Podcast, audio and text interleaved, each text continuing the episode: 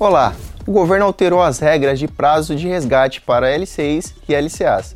O Minuto B3 mostra como essas mudanças afetam os investidores. O Conselho Monetário Nacional alterou os prazos de carência das letras de crédito com liquidez diária. Em vez de 90 dias, agora o investidor terá que esperar 9 meses para resgatar as letras de crédito do agronegócio, ou LCAs, e 12 meses para resgatar as letras de crédito imobiliário, ou LCIs. Em papéis indexados a índices de preços, como o IPCA, a carência passa a ser ainda maior, de 36 meses. As regras já estão valendo para novas emissões que ainda não haviam sido protocoladas na Comissão de Valores Mobiliários. As letras de crédito são usadas por bancos para captar recursos para financiar dois setores, o agronegócio e o imobiliário. Como tem o benefício da isenção do imposto de renda para pessoa física, o investidor costuma aceitar um retorno menor para fazer o aporte, e isso torna o custo de emissão dos bancos menor.